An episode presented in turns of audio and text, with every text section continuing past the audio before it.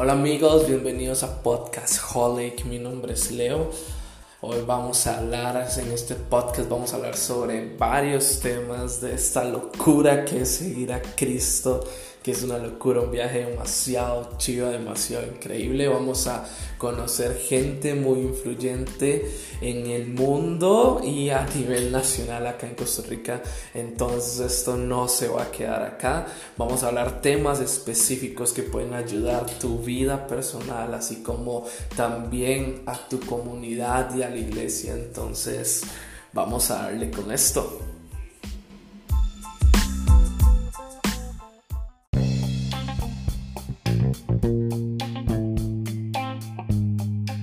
Y por cierto, antes de que se me olvide, hoy inicia el proyecto a las 7 de la noche, inicia Compas Tertuleando. Busquen en Instagram Compas Tertuleando para que le den seguir y puedan estar al tanto. Un saludo a mi amigo Walter que está con ese proyecto y a las personas que están con él para que todo le salga bien. Saludos y recuerden Compas Tertuleando en Instagram. Ahora sí,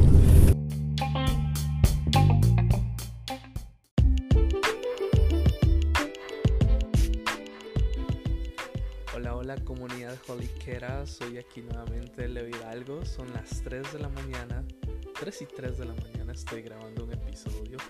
La verdad tenía muchas ganas de grabar este episodio, sé que ya vieron los anteriores y espero que les haya gustado, de verdad. Pero este va a ser un poco diferente. Este bonus track, como quieran llamarle, llamado Yo soy la oveja negra, va a llevar varias cosillas, pero ya les voy a explicar antes que todo, quiero hacer un agradecimiento a varias personas, la verdad.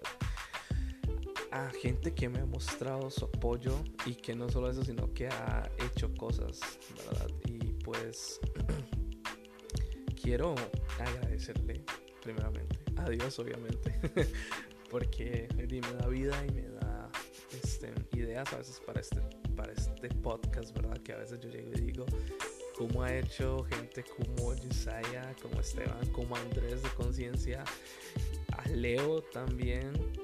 Y yo me quedo sorprendido y todos los que están en la comunidad podcastera, ¿verdad? Rick Santiago, Julio Navarro, o sea, yo me meto del podcast de ellos y veo que tienen hasta tercera temporada y todo. De hecho, estaba viendo el de Panda, no el de Cárdenas y yo dije, wow. De hecho, he escuchado como cinco episodios ya ahí vamos poco a poco, así que em, ahí, vamos a ir poco a poco. Em, pero bueno, eh, quiero agradecer a, Dios primeramente, también a mi pastor Jonathan López.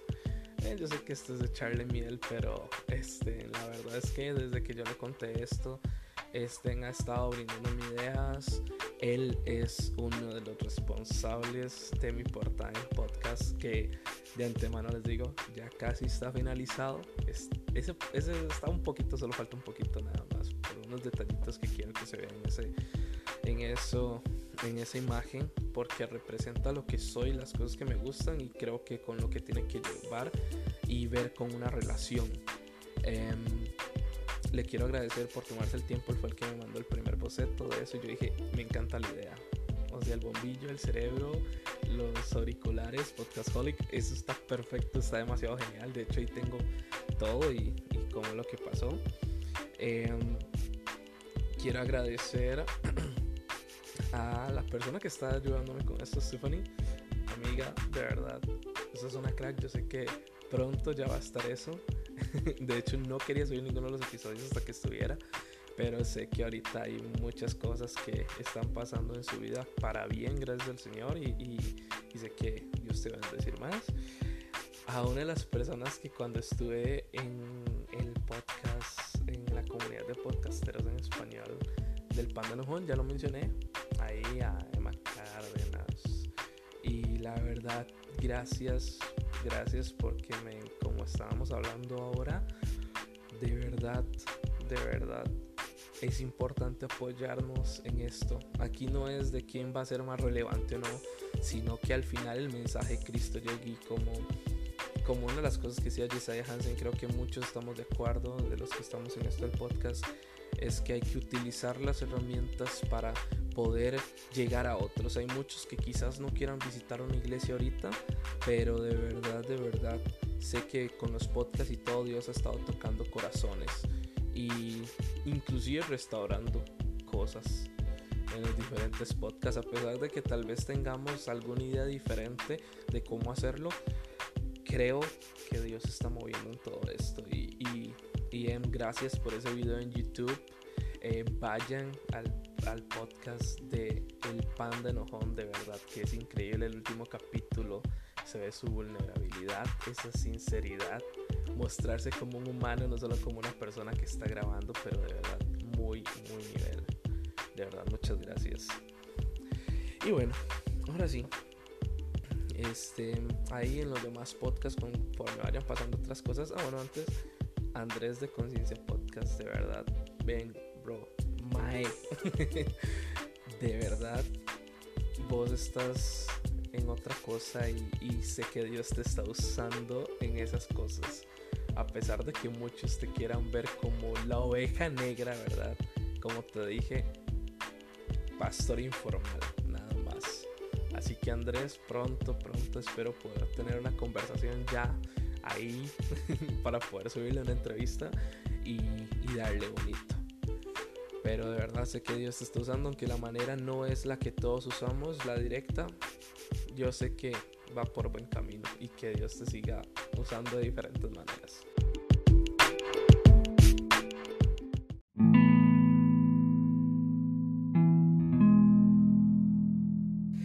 ahora sí, vamos a entrar en materia. El título de este bonus track, o como quieran llamarle, se llama La oveja negra. bueno, ¿por qué la oveja negra? Porque, bueno, podemos basarnos bíblicamente en la parábola de las 99 ovejas y que el pastor fue por una, porque también la importancia y todas las enseñanzas que nos quieren ver, pero esa oveja negra yo creo que todos hemos estado ahí y en algún momento nos llegamos a sentir así. Y pues bueno, yo sé que en el inicio de, la introducción del podcast yo mencioné un poco de lo que era mi vida, pero bueno, vamos a hacer un pequeño resumen. Y pues bueno, soy Leo Hidalgo Reed.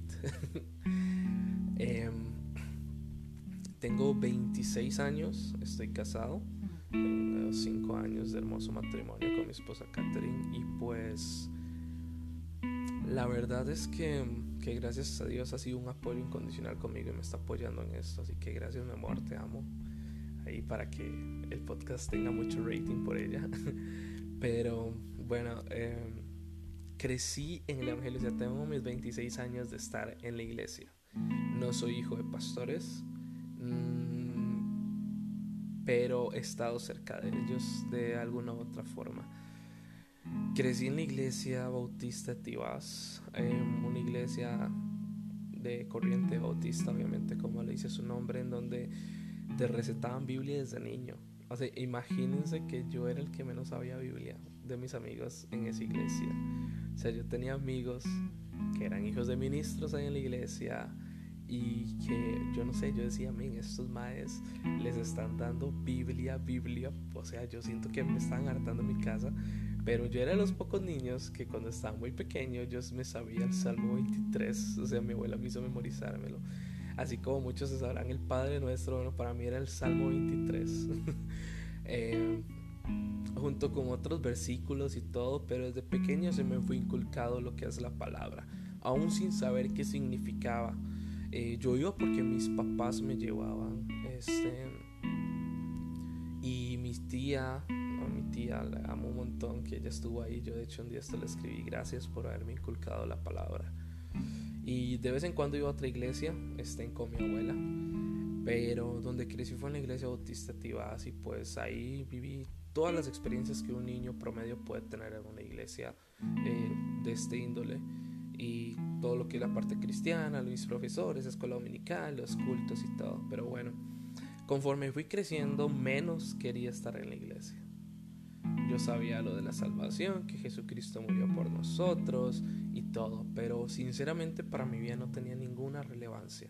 Por más que dijera que sí, por más que aparentara con mis familiares que yo estaba amando esto, yo no amaba eso.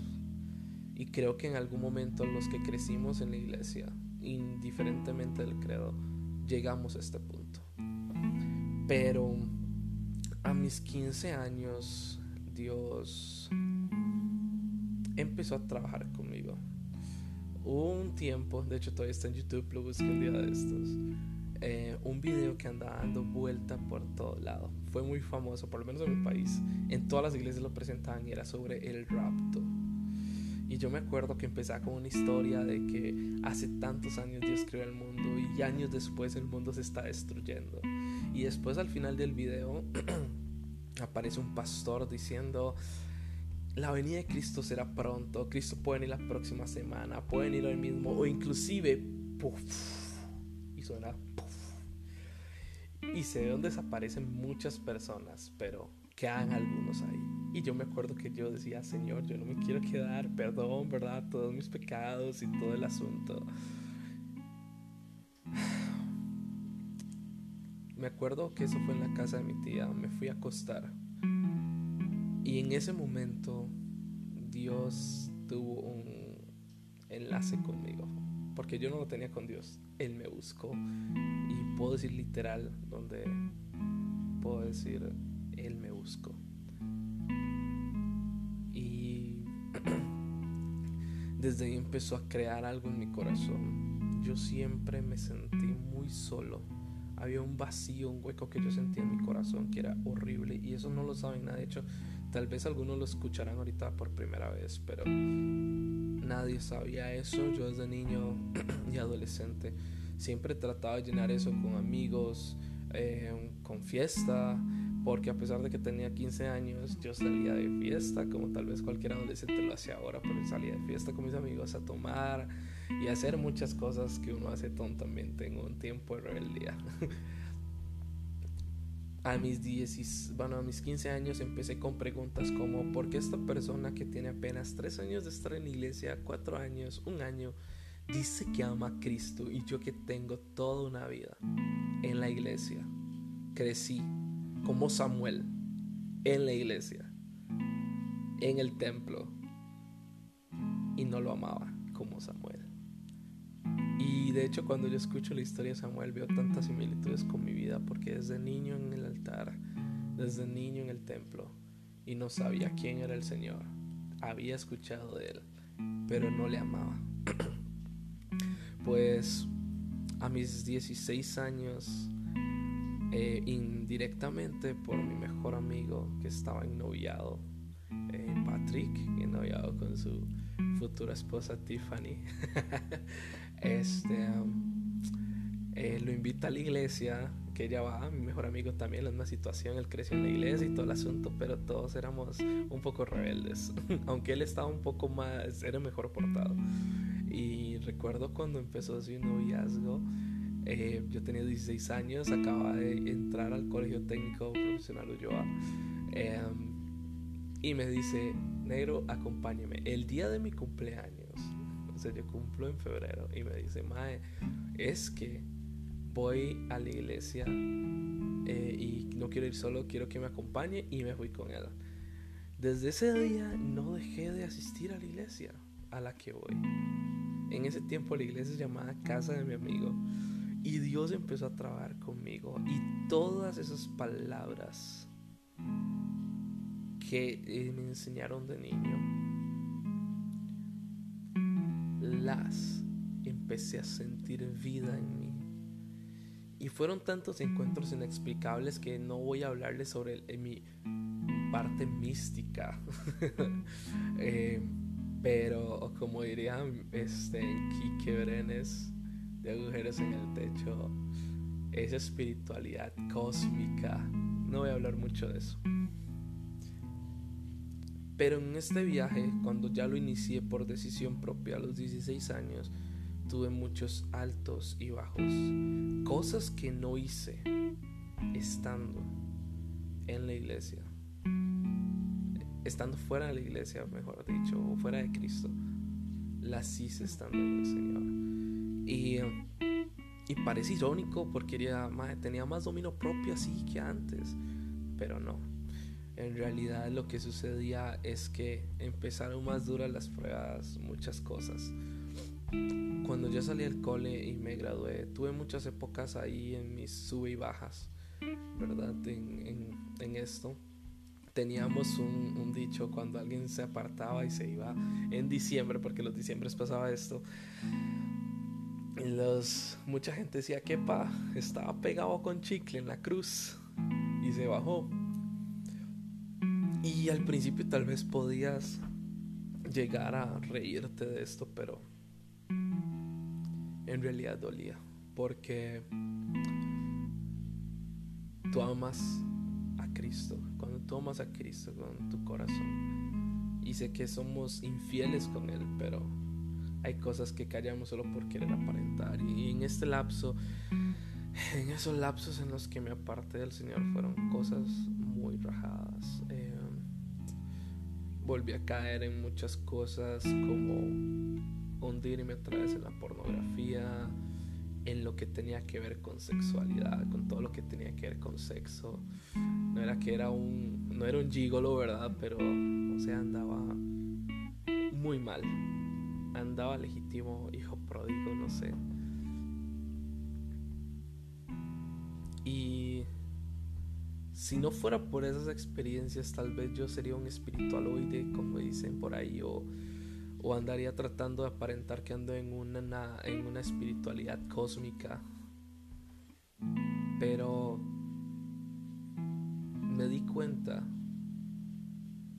que esa oveja negra estaba ahí. Y que pesar de ya estar más cerca del Señor, seguía siendo esa oveja negra.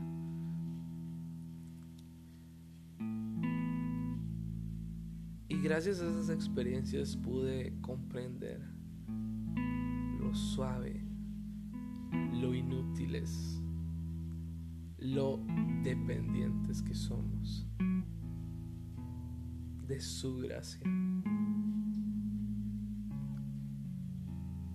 Porque al estar alejado todos los días, el Señor, el Espíritu Santo empieza a incomodarte tanto. Y es como una voz diciéndote, hey, ven para acá, yo no te tengo en este lado, ven por favor. Y pegar y recordar esas cosas y cosas venían y, algo muy rajado que pasaba es que no importa donde yo estuviera, con las personas que estuviera, alguien terminaba hablándome del Señor, recordándome a Jesús, del ser que en ese momento no quería escuchar porque sabía que me iba a conmover o me iba a sentir juzgado. Y no porque Él me estuviera juzgando, sino porque Él estaba fallando a la persona que más amaba y siempre eran palabras y siempre algo con la iglesia. Y yo decía, Dios, no es posible que estando alejado tú me sigas tratando de incomodar. Quiero pecar en paz. Suena cínico, pero es lo que uno llega a pensar en algún momento. Y después de eso, tuve que tomar muchas decisiones pero me di cuenta a como decía el salmista. Y esas palabras se hicieron vida en mí. Porque me dio una perspectiva, algo, o sea, eso es lo, lo increíble de la palabra de Dios.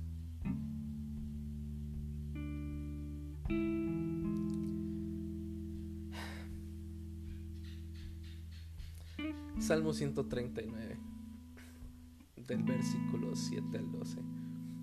¿A dónde me iré de tu espíritu? ¿Y a dónde huiré de tu presencia? Si subiere a los cielos, allí estás tú. Y si en el Seol hiciere mi estrado, he aquí, allí tú estás. Si tomara las alas del alba y habitara al extremo del mar, aún allí me guiará tu mano y me asirá tu diestra. Si dijere, ciertamente las tinieblas me encubrirán, aún la noche resplandecerá alrededor de mí, aún las tinieblas no encubren de ti y la noche resplandece como el día. Lo mismo te son las tinieblas que la luz. Y cuando pasaban estas cosas veía y veía, yo decía, Dios, no me deje en paz. Pero hubo momentos en los que yo más bien decía, como decía en Cantares, ¿dónde está mi amado? Y en mi interior yo decía, si ves a mi amado, hazle saber que yo sigo aquí. Y esos momentos en los que tal vez hay silencios duelen tanto y son tan cruciales. Y no es que Dios se haga el rogado ni nada, sino que es un momento en donde queremos cerrarnos tanto y tenemos que a veces caer tan bajo.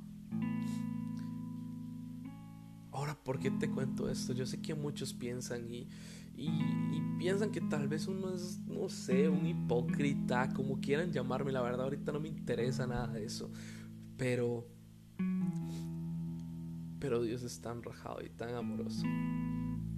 No sé lo que estés pasando ahorita. No sé cómo te sientas ahorita, si perdiste tu empleo, si terminaste una relación, si el divorcio tocó a tu puerta, si hay una enfermedad, lo que sea.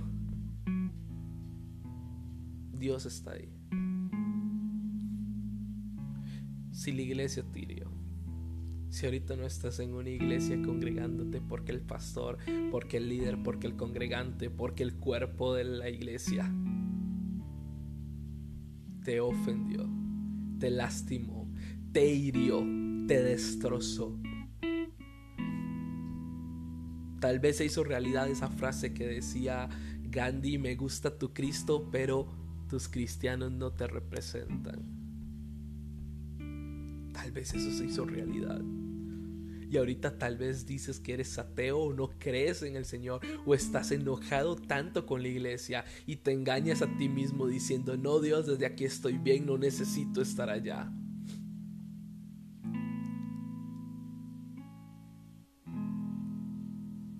Yo pasé por situaciones similares también fue herido por la iglesia. También me sentí apartado. Quise tomar decisiones como cualquier otro.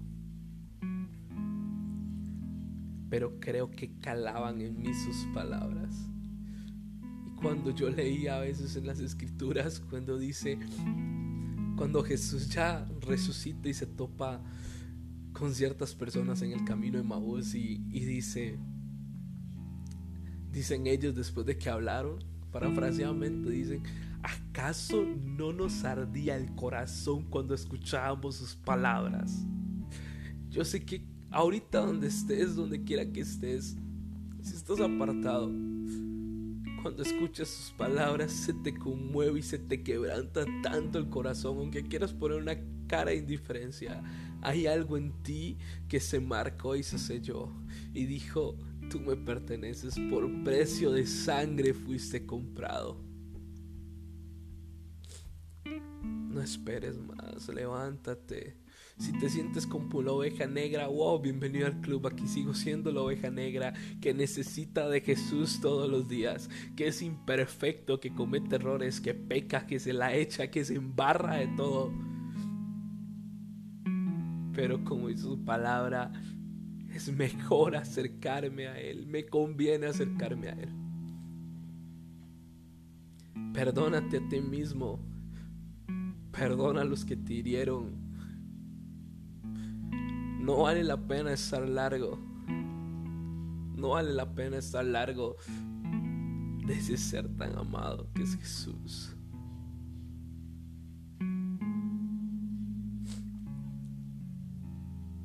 Todos cometemos errores de diferente forma. Todos pecamos de diferente forma. Todos se equivocan. Todos somos hipócritas. El único que tuvo el derecho a usar esa palabra fue Jesús cuando dijo hipócritas. Yo no me siento digno de decir esa palabra a nadie porque yo soy el primero. Yo soy el primero que puede llamarse hipócrita.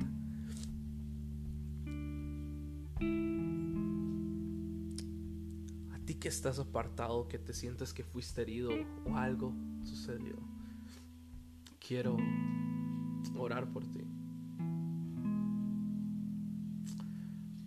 Padre,